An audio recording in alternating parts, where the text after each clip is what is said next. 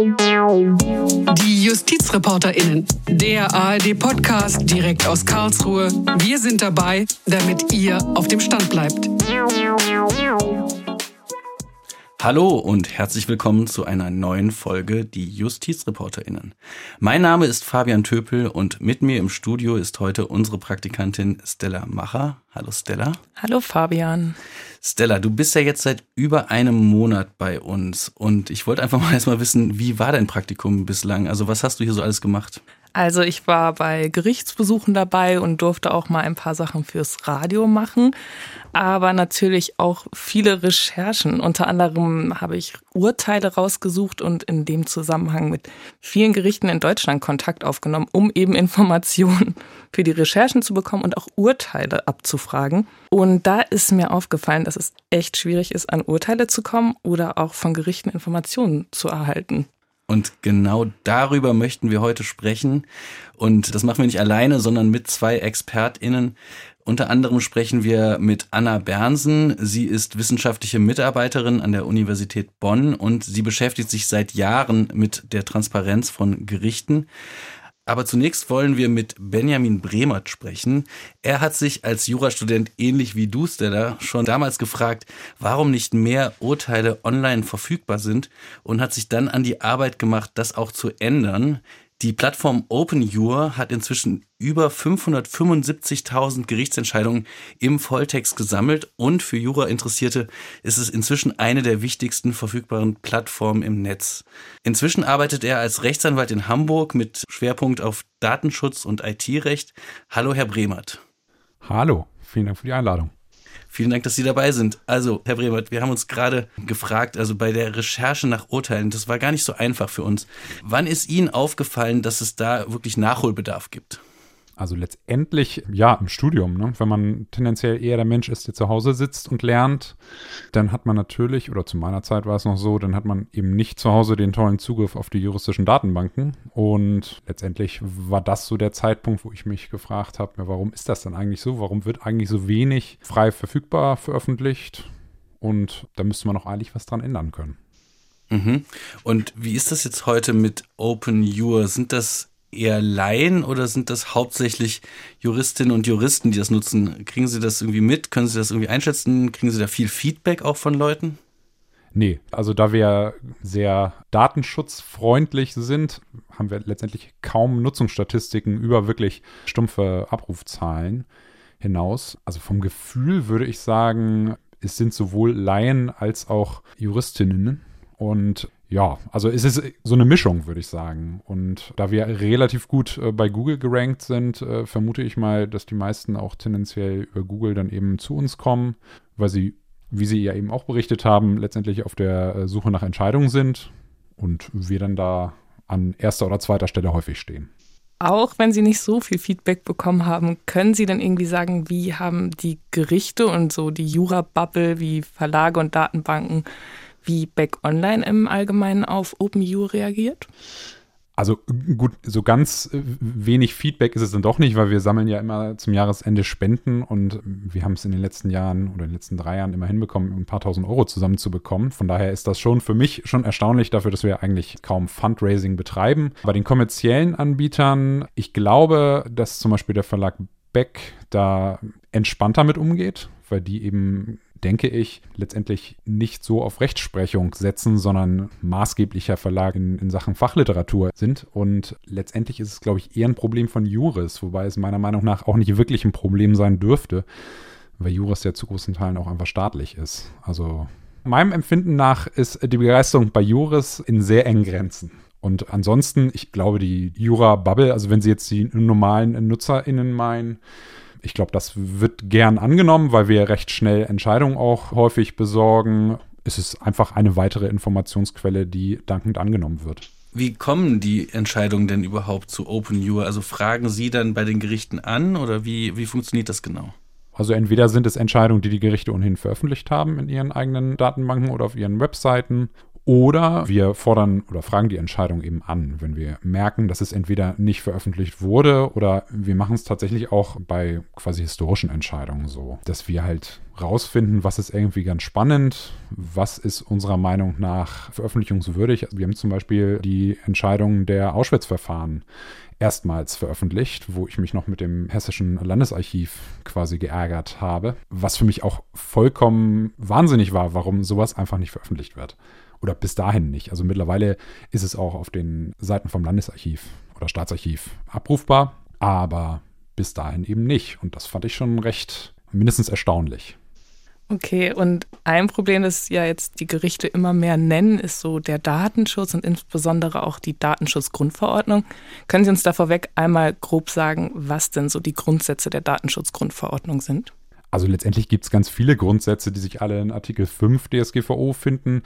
Da ist einer äh, natürlich erstmal der wesentlichste, der Grundsatz der Rechtmäßigkeit der Datenverarbeitung. Also das heißt, ich brauche irgendwie eine Rechtsgrundlage. Dann ein großer tragender Grundsatz auch die Datenminimierung die nachher so ein bisschen im Erforderlichkeitsprinzip aufgeht. Das heißt, abhängig von meinem Datenverarbeitungszweck kann ich halt nur personenbezogene Daten verarbeiten, die dafür auch erforderlich sind. Das ist letztendlich nachher auch der Grund, weshalb Entscheidungen anonymisiert werden. Und da muss man auch immer vorsichtig sein, weil anonymisiert im datenschutzrechtlichen Sinne sind sie ja tatsächlich nicht. Weil selbst Entscheidungen, die jetzt veröffentlicht werden, enthalten ja umfassende personenbezogene Daten. Die Verfahren haben Aktenzeichen. Also es lässt sich doch auch mit gar nicht so großem Aufwand dann gegebenenfalls auch einer oder mehreren Personen dann wieder zuordnen.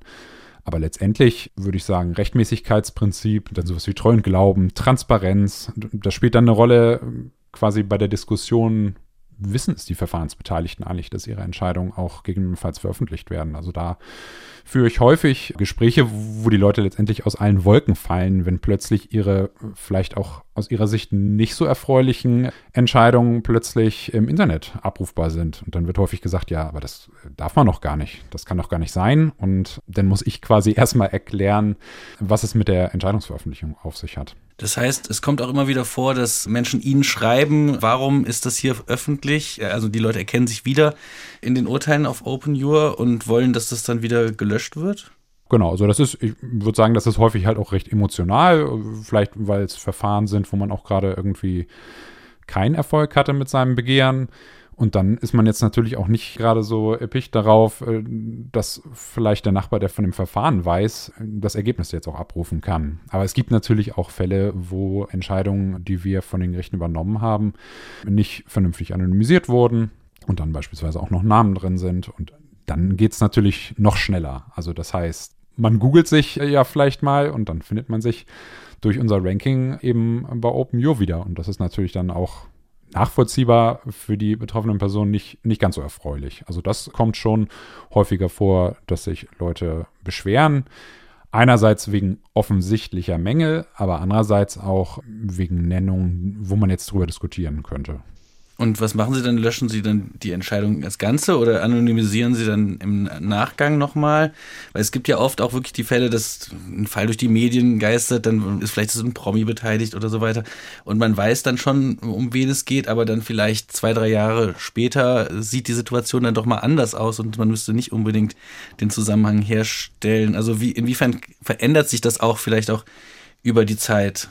Das ist wirklich ein äh, tricky Bereich. Also letztendlich ähm, kann man sagen, dass häufig, ich würde sagen, 95 Prozent der Fälle ist es damit getan, dass keine Namen mehr drin stehen. Und dann ist es auch nicht so dramatisch, wenn es dann veröffentlicht wird. Dann ist es am Ende des Tages immer eine Interessenabwägung zwischen dem Veröffentlichungsinteresse und eben den Zwecken, die mit der Veröffentlichung natürlich auch äh, verfolgt werden sollen und den entgegenstehenden Interessen der betroffenen Person eben keine personenbezogenen Daten von sich im Internet zu sehen. Ich meine, man muss erstmal davon ausgehen, dass die meisten Sachen, auch Sachverhaltsangaben, die ja jetzt nicht Namen sind, sondern Darstellung des Lebenswandels, Darstellung von Verhalten, das sind ja erstmal entscheidungserhebliche Sachen, sonst wären sie ja nicht in der Entscheidung drin. Deswegen sind sie halt auch relevant für die Entscheidung und deswegen müssen sie eben auch veröffentlicht werden. Also da ist es halt häufig nicht ganz so trivial. Deswegen ist es auch meiner Meinung nach mit der ähm, maschinellen Anonymisierung immer nur in sehr engen Grenzen möglich. Also das heißt, ich kann offensichtliche Dinge beheben, ich kann beheben, wenn drin steht, wenn zum Beispiel ein volles Geburtsdatum. Also das wird in den meisten Fällen nicht erforderlich sein.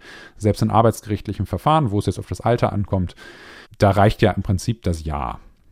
So, und solche Mängel kann man natürlich relativ schnell dann auch rausfinden, kann man auch maschinell relativ zuverlässig herausfinden. Man kann Namen in gewissen Grenzen auch maschinell herausfinden, aber da ist man natürlich dann auch schon beim Punkt, wenn im Sachverhalt vielleicht einfach irgendein quasi Prominenter genannt wird, der erstmal mit dem Verfahren nichts zu tun hat, weil man vielleicht auf irgendein Buch verweist, dann sind das natürlich Sachen, die diese Person in dieser Darstellung, in dieser Verfahrensdarstellung erstmal nicht tangieren, weil sie überhaupt nicht verfahrensbeteiligt sind. Und da ist es natürlich schwer zu differenzieren.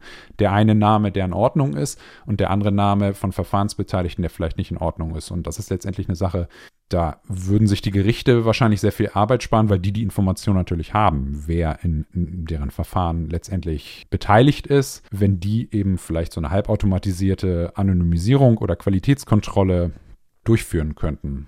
Wer ist denn dann letztlich eigentlich äh, der Schuldige? Also äh, Sie, die dieses veröffentlicht haben oder das Gericht, was irgendwie vielleicht nicht ganz richtig anonymisiert hat? Also das ist ja dann eigentlich eher auch der Fehler des Gerichts ursprünglich gewesen, oder? Genau, also na gut, wenn wir die Entscheidung selber quasi unanonymisiert bekommen und selber anonymisieren, dann ist es ganz klar unser Fehler. Wenn wir die Entscheidung vom Gericht übernehmen, das ist jetzt auch gerade eine Frage, mit der wir uns mit unserer Aufsichtsbehörde in Hamburg beschäftigen. Ähm, das ist tatsächlich schwierig. Also das ist erstmal nachvollziehbar, dass das Gericht natürlich in dem Moment einen Fehler gemacht hat, aber darauf kommt es nach der DSGVO auch gar nicht an, weil der Anknüpfungspunkt ist eine Datenverarbeitung.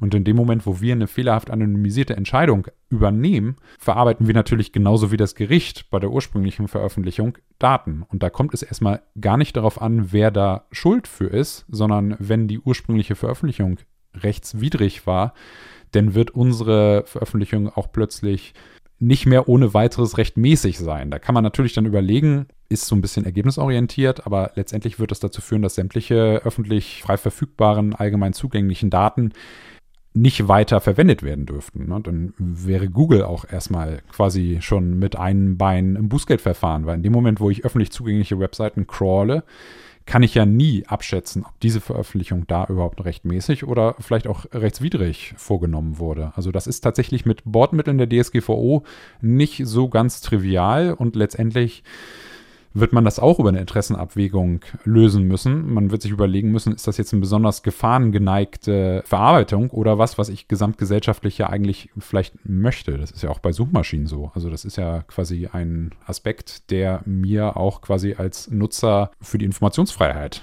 von Nutzen ist. Und genauso ist es ja auch letztendlich jede weitere Verarbeitung oder jede weitere Veröffentlichung von Gerichtsentscheidungen kann ja auch erstmal nicht schlecht sein, weil damit die Gerichtsentscheidungen erstmal weiter verbreitet werden. Aber automatisch mit einer weiteren Verbreitung geht natürlich auch immer das Risiko oder ein, ein höheres Risiko einher, dass quasi eine fehlerhaft anonymisierte Entscheidung einer noch größeren Menge an Personen zugänglich gemacht wird. Also das ist ein schwieriges Thema, was nicht so ganz einfach zu ja, beantworten ist. Kann man dann einfach irgendwie so grob sagen, liegt das Problem darin, dass es einfach immer noch Unsicherheiten darin gibt, wie man die DSGVO auslegt und umsetzt? Nee, ich glaube, das, also, das ist da tatsächlich weniger das Problem. Das sind so Sachen, so sehr spezielle Bereiche, die Nutzung von ähm, öffentlich zugänglichen Daten, die sich der Verordnungsgeber vielleicht nicht in dem Maße ähm, ja, vor Augen geführt hat oder über die er sich nicht in dem Maße im Klaren war. Ich es ist letztendlich, glaube ich, weniger eine Auslegungsfrage, sondern eher eine Frage, wie man dann am Ende damit umgeht, weil im Prinzip ist das Ergebnis in vielen Fällen klar. Bloß wie man zu diesem Ergebnis kommt mit Bordmitteln der DSGVO, ist dann nicht ganz so klar. Die Frage ist ja nicht, dass ich mir Gedanken darüber mache, wie viel muss ich anonymisieren, sondern wo Menschen arbeiten, geschehen Fehler. Und was mache ich im Falle einer fehlerhaften Anonymisierung. Was hat das für Auswirkungen, wenn Dritte eben die Entscheidung von mir, also wenn ich jetzt das Gericht wäre, übernehmen? Und das ist eben nicht unbedingt eine Auslegungsfrage, sondern eher eine Frage, äh, ob man vielleicht was ändert noch in irgendeiner Überarbeitung der DSGVO oder ob man sich irgendeinen Weg bahnt mit den Bordmitteln, die man zur Verfügung hat, um eben zu diesem Ergebnis zu kommen. Wie sehen Sie denn im Allgemeinen die Veröffentlichungspraxis der Gerichte in den letzten Jahren? Hat sich da was verändert? Oder gibt es da auch bestimmte Muster? Also was weiß ich, in Bayern wird mehr veröffentlicht als in Berlin? Oder kann man das so ähm, pauschal irgendwie sagen? Oder ist es wirklich von Sachverhalt zu Sachverhalt äh, abhängig. Und also gibt es da Unterschiede, was die Gerichte angeht? Ja, da gibt es äh, ganz, ganz erhebliche Unterschiede. Also es gibt wirklich, ich würde sagen, zwei sehr große Rechtsprechungsdatenbanken. Früher war das nur in NRW, jetzt ist es auch in Bayern. Also das sind wirklich zwei, wo jeden Tag, ja, ich würde sagen, eine mittlere zweistellige Anzahl an Entscheidungen veröffentlicht wird. Und äh, insoweit eigentlich schon, wenn man das quasi wenn man sich die anderen Länder so anschaut, schon eine ganze Menge. Es ist aus Gerichtssicht natürlich auch so, dass die Gerichte oder die Justiz allgemein nicht überfinanziert sind. Das heißt, die Veröffentlichung oder auch die Herstellung der Veröffentlichung, veröffentlichungswürdigen Fassung ist mit Arbeit verbunden. Das heißt, äh, wenn ich quasi mit meiner rechtsprechenden Tätigkeit eigentlich schon Land unter deklarieren muss, dann komme ich natürlich auch nicht zwangsläufig dazu, riesige Mengen an Entscheidungen nachher noch zu veröffentlichen, weil irgendjemand muss das halt auch anonymisieren, weil möglicherweise, das weiß ich tatsächlich nicht, nicht die Möglichkeiten einer automatisierten äh, Anonymisierung, jedenfalls erstmal quasi grobschlächtig äh, bestehen und deswegen immer irgendeine Person ähm, sich die Entscheidung einmal zumindest überfliegen muss. Und das kann natürlich dann von irgendeiner zivilrechtlichen Entscheidung ähm, am Amtsgericht, die nur vielleicht zwei, drei Seiten hat, zu einer äh, möglicherweise strafrechtlichen Entscheidung am Landgericht, die dann auch schon mal ein paar hundert Seiten haben kann. Soweit ist die, die Spanne praktisch.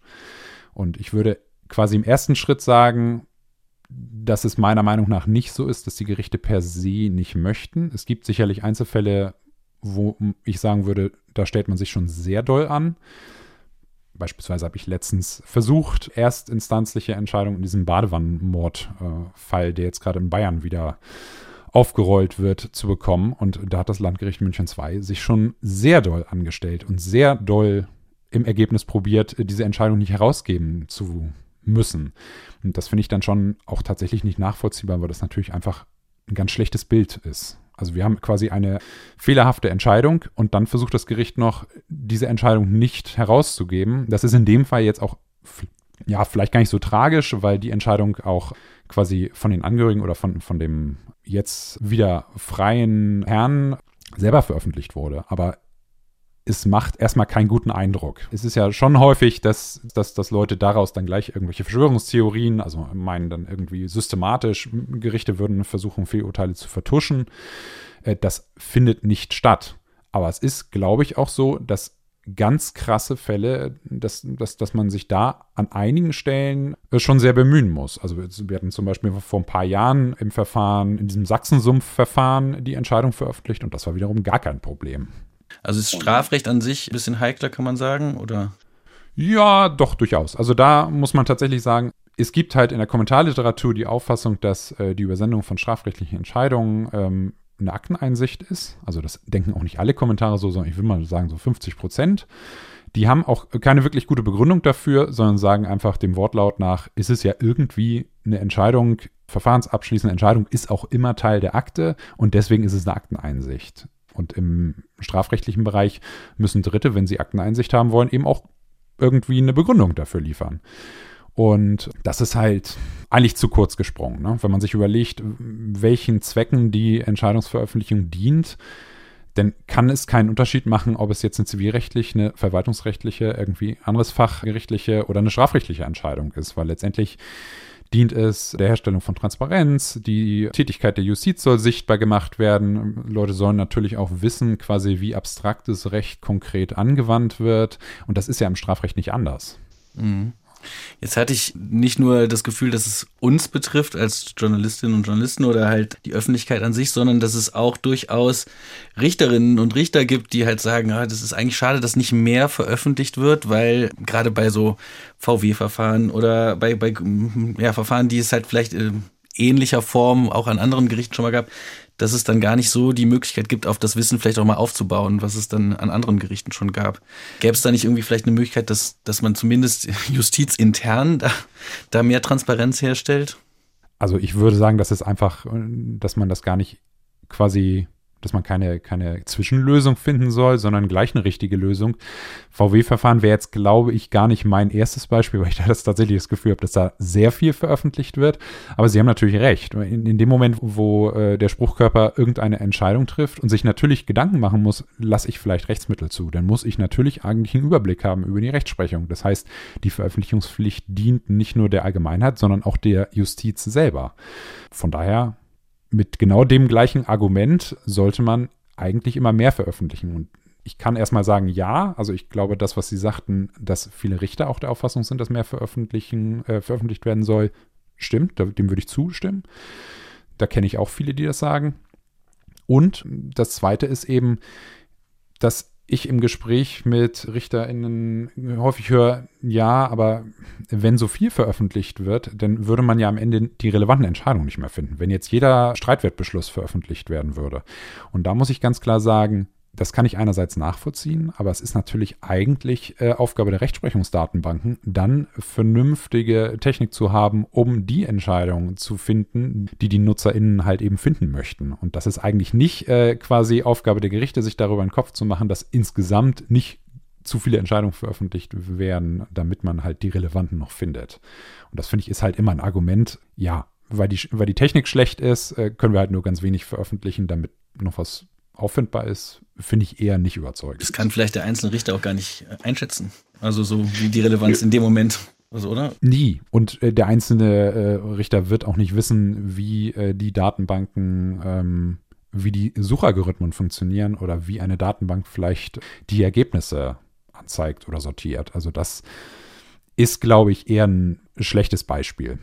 Und ich meine, bevor wir über jeden Streitwertbeschluss reden, äh, da müssen wir erstmal hinkommen. Ne? Also wenn alles andere erstmal veröffentlicht wird, dann, dann wäre ich auch erstmal happy. Und jetzt noch so als so abschließende Frage, wenn Sie sich frei wünschen könnten, egal was, wie, was würden Sie sich wünschen, so im Umgang mit den Gerichten und deren Veröffentlichungspraxis? So was sollte sich da am besten ändern? Also ich würde mir letztendlich wünschen, dass ja mehrere Sachen eigentlich, dass die Gerichte irgendeine vernünftige Schnittstelle haben, wo man sich dann, also wo die Entscheidungen quasi rauskommen und wo man sich die einfach über, über, ja, übernimmt. Und dass es einfach keine Konkurrenz mehr oder kein Wettbewerb mehr um die Entscheidungen gibt, sondern letztendlich um die Aufbereitung. Also dass die Datenbanken um NutzerInnen werben, indem sie halt eine vernünftige technische Datenbank äh, bereitstellen und die Entscheidungen vielleicht mit vernünftigen Metadaten äh, schön anreichern, aber nicht mehr äh, letztendlich darüber konkurrieren, ob eine Entscheidungsdatenbank eine Entscheidung hat, die die andere vielleicht nicht hat. Also das ist, äh, ich finde, der Grundstock, also die Verfügbarkeit von Entscheidungen muss überall gewährleistet sein. Und dann würde ich mir auch wünschen, dass letztendlich, wenn das Gericht eine Pressemitteilung veröffentlicht, dann ist es teilweise für mich wirklich nicht nachvollziehbar, warum dann nicht einfach auch die Entscheidung veröffentlicht wird. Also ich finde, es ist zum Beispiel super, dass äh, die Verwaltungsgerichtsbarkeit in Hamburg mit ihren Pressemitteilungen immer gleich die Entscheidung äh, veröffentlicht oder halt später, wenn sie verfügbar ist. Also das müsste für mich ein Automatismus sein. Vielen Dank. Und jetzt sprechen wir mit Anna Bernsen. Sie hat auch schon mal vor ein paar Jahren hier in der Redaktion mitgearbeitet und sie beschäftigt sich seit vielen Jahren wissenschaftlich mit dem Thema Öffentlichkeit an Gerichten. Sie hat zum Beispiel ihre Doktorarbeit zum Thema Gerichtssaalberichterstattung geschrieben und arbeitet jetzt an der Universität Bonn als wissenschaftliche Mitarbeiterin. Hallo, Frau Bernsen. Hallo. Frau Bernsen, etwas mehr als zwei Jahre ist es her. Da haben wir schon mal miteinander gesprochen für diesen Podcast. Die Folge hieß Zoom-Schalte statt Gerichtssaal Justiz goes digital. Und damals ging es vor allen Dingen um Videoübertragungen von Prozessen. Das war ja so die erste große Corona-Zeit und die Gerichte mussten dann irgendwie auch lernen, wie sie damit umgehen können und aber auch trotzdem irgendwie den Menschen die Möglichkeit geben, an diesen Prozessen teilzunehmen, trotz des großen Infektionsrisikos. Was hat sich denn seitdem getan? Also hat sich da etwas ins Positive entwickelt, was die Digitalisierung angeht? Puh, also die Digitalisierung ähm, der Gerichtsöffentlichkeit im Sinne von Aufnahmen aus den Gerichten oder so hat sich leider tatsächlich durch Corona in Deutschland nicht verbessert.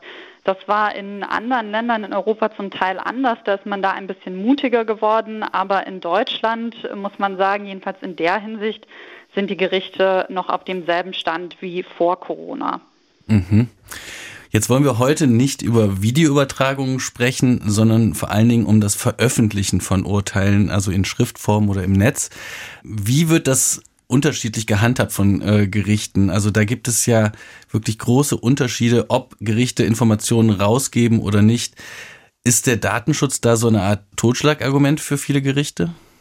Ich kenne natürlich jetzt nicht die Praxis der einzelnen Gerichte. Der ist aber kein Totschlagargument in dem Sinne, dass die Gerichte die Urteile nicht herausgeben könnten. Also ja, Gerichte müssen den Datenschutz beachten, auch bei der Herausgabe von Urteilen.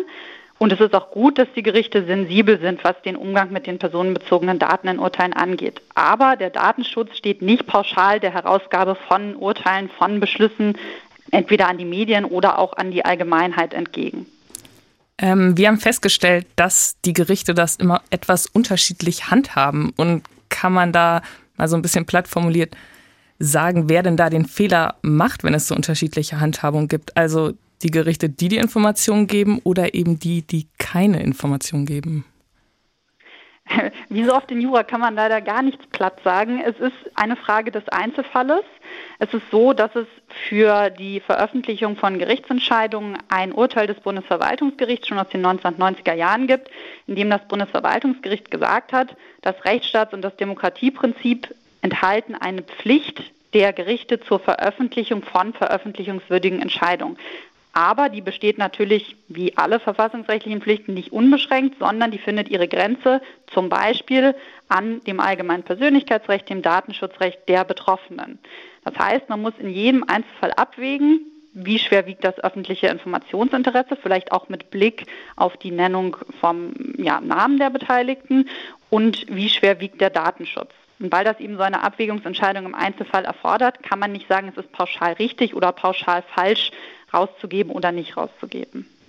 Das heißt, man muss sich erst melden, um äh, den Druck aufzubauen, sonst ist, wird das vielleicht von den Gerichten gar nicht erst so erkannt, dass es ein, also dass es ein Interesse daran gibt, zu veröffentlichen sich zu melden bei den Gerichten und zu sagen, ich möchte diese Entscheidung bitte haben, ist eine Möglichkeit, diese Veröffentlichungswürdigkeit zu begründen.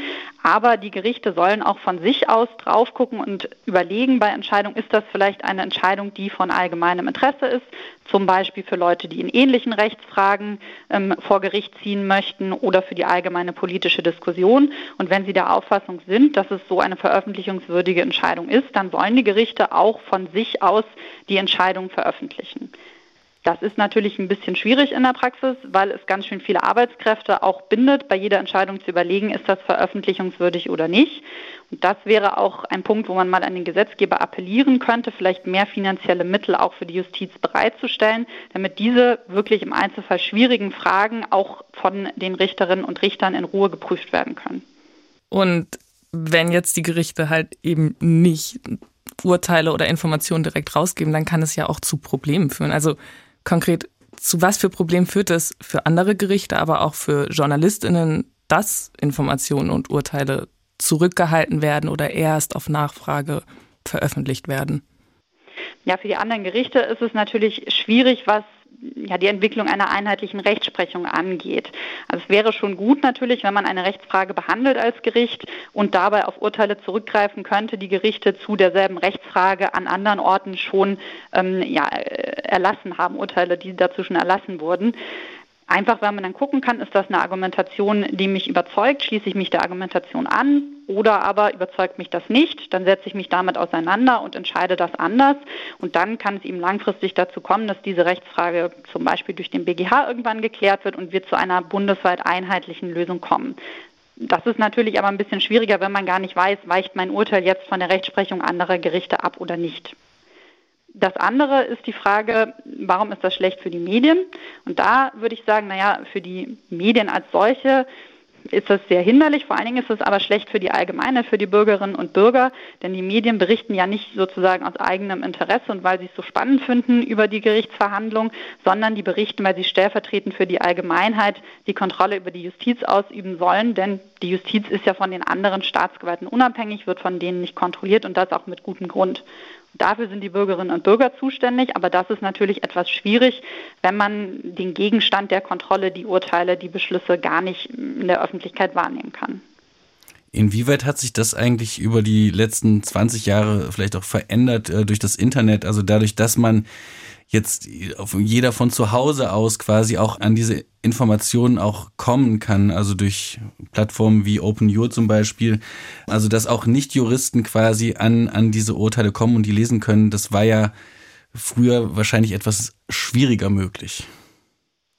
Das war sicherlich schwieriger möglich, ähm, wenn Sie das Gericht anschreiben mussten und Ihnen da erstmal per Post was geschickt werden musste. Da mussten Sie auch erstmal wissen, dass es eine Entscheidung gibt.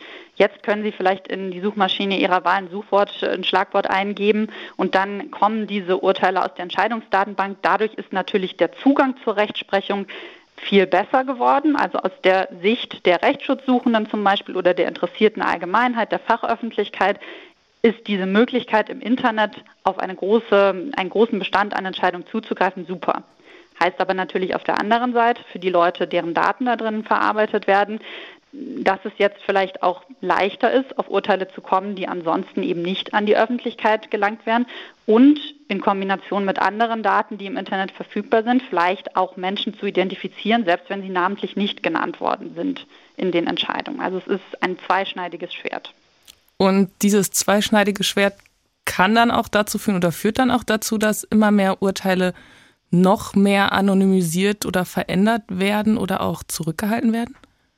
Mm, das müsste man wahrscheinlich mal rechtsempirisch untersuchen, ob das ein Trend ist. Das kann ich nicht beurteilen.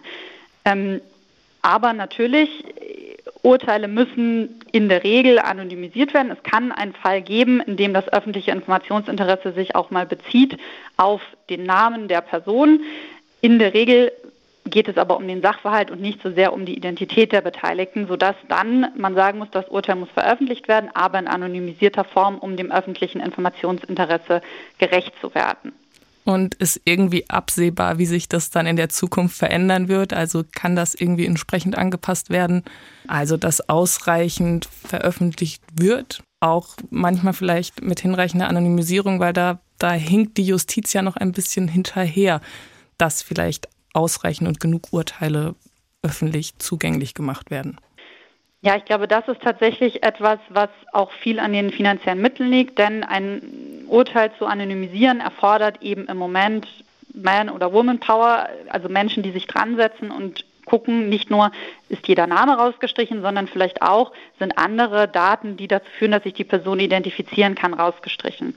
Wenn die Technik sich weiterentwickelt und es dann auch Technik gibt, die man dabei zur Unterstützung verwenden kann, die zum Beispiel schon mal das Urteil voranonymisiert und das muss dann eben nur noch durchgeschaut werden von dem oder der Vorsitzenden, dann wird es sicherlich auch leichter, den Datenschutz zu wahren und eine größere Anzahl von Entscheidungen eben gleichzeitig zu veröffentlichen.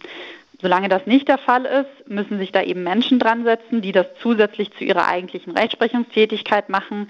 Und das ist natürlich schwierig, wenn man das flächendeckend ähm, erreichen möchte, dass flächendeckend Entscheidungen veröffentlicht werden. Äh, dann habe ich abschließend noch eine Frage. Also Sie haben es eben ja auch schon mal kurz angedeutet. Wenn Sie sich was wünschen könnten, also wenn Herr Buschmann jetzt auf Sie zukäme und sagt, was, was, was sollte sich da noch ändern? Was äh, sollten wir tun? Äh, hätten Sie da konkrete Vorschläge? Also ich glaube einmal ehrlicherweise, man müsste das Geld in die Hand nehmen, um ähm, Stellen zu schaffen in den Medienabteilungen, in den Stellen, die für Öffentlichkeitsarbeit zuständig sind bei den Gerichten. Das ist ja häufig so, dass das Richterinnen und Richter eben mitmachen. Das ist natürlich nicht möglich, dann flächendeckende, gute Öffentlichkeitsarbeit zu leisten, wenn man da nur einen Bruchteil seiner Arbeitszeit drauf verwendet.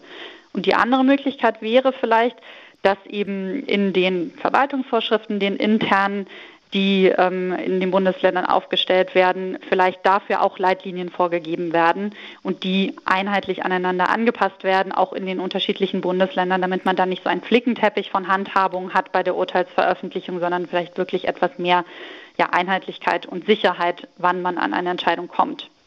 Vielen Dank, Frau Bernsen. Sehr gern. Danke, Stella. Und das war es auch für diese Woche. Aber am Ende der Folge kommt nochmal ein kleiner Podcast-Tipp von uns. Stella, was hast du denn in letzter Zeit gehört? Kannst du irgendwas empfehlen? Ich habe mir gerade im Zusammenhang mit dem Jahrestag zum Abzug aus Afghanistan den vierteiligen Podcast 17 Tage Scheitern angehört. Da geht es darum, wie Freiwillige ein Hilfsnetzwerk in Berlin gegründet haben, um irgendwie möglich den Leuten vor Ort in Afghanistan zu helfen. Und die haben Listen gemacht, um herauszufinden, wer vor Ort in Afghanistan besonders gefährdet ist und um Rettungsaktionen zu strukturieren. Das war wirklich sehr eindrucksvoll zu hören und hat mir auch echt nochmal viele Hintergrundinformationen gegeben. Okay, das klingt auf jeden Fall spannend. Das werde ich mir auch auf die Liste schreiben. Was ich mir gerade anhöre, ist als Kind gedopt. Ein DDR-Tonermädchen kämpft um Gerechtigkeit. Und das ist ein vierteiliger Podcast über die Tonerin Kerstin P. Die wurde ab dem Alter von zehn Jahren systematisch gedopt. Das muss man sich mal vorstellen. Und was das mit ihr auch bis heute macht, das kann man da sehr eindrucksvoll hören. Da geht's auch um Klagen, die dann später nochmal erhoben wurden von diversen Betroffenen. Und das ist auch wirklich sehr spannend zu hören und gibt es in der ARD Audiothek. Apropos ARD Audiothek, wenn euch dieser Podcast gefallen hat, dann schickt ihn doch gerne rum im Freundeskreis. Das hilft immer sehr. Und schreibt uns auch gerne eine E-Mail mit Feedback. Wir freuen uns sowohl über Lob als auch über Kritik, als auch über Themenvorschläge immer. Ähm, wir bekommen da echt ganz tolle Themenvorschläge und versuchen auch viele davon möglichst schnell umzusetzen, auch wenn es manchmal etwas dauern kann mit der Recherche. Das war es dann für diese Woche. Nochmal danke Stella fürs Mitmachen. Danke auch. Und wir hören uns nächste Woche wieder und sagen Tschüss und bis dann.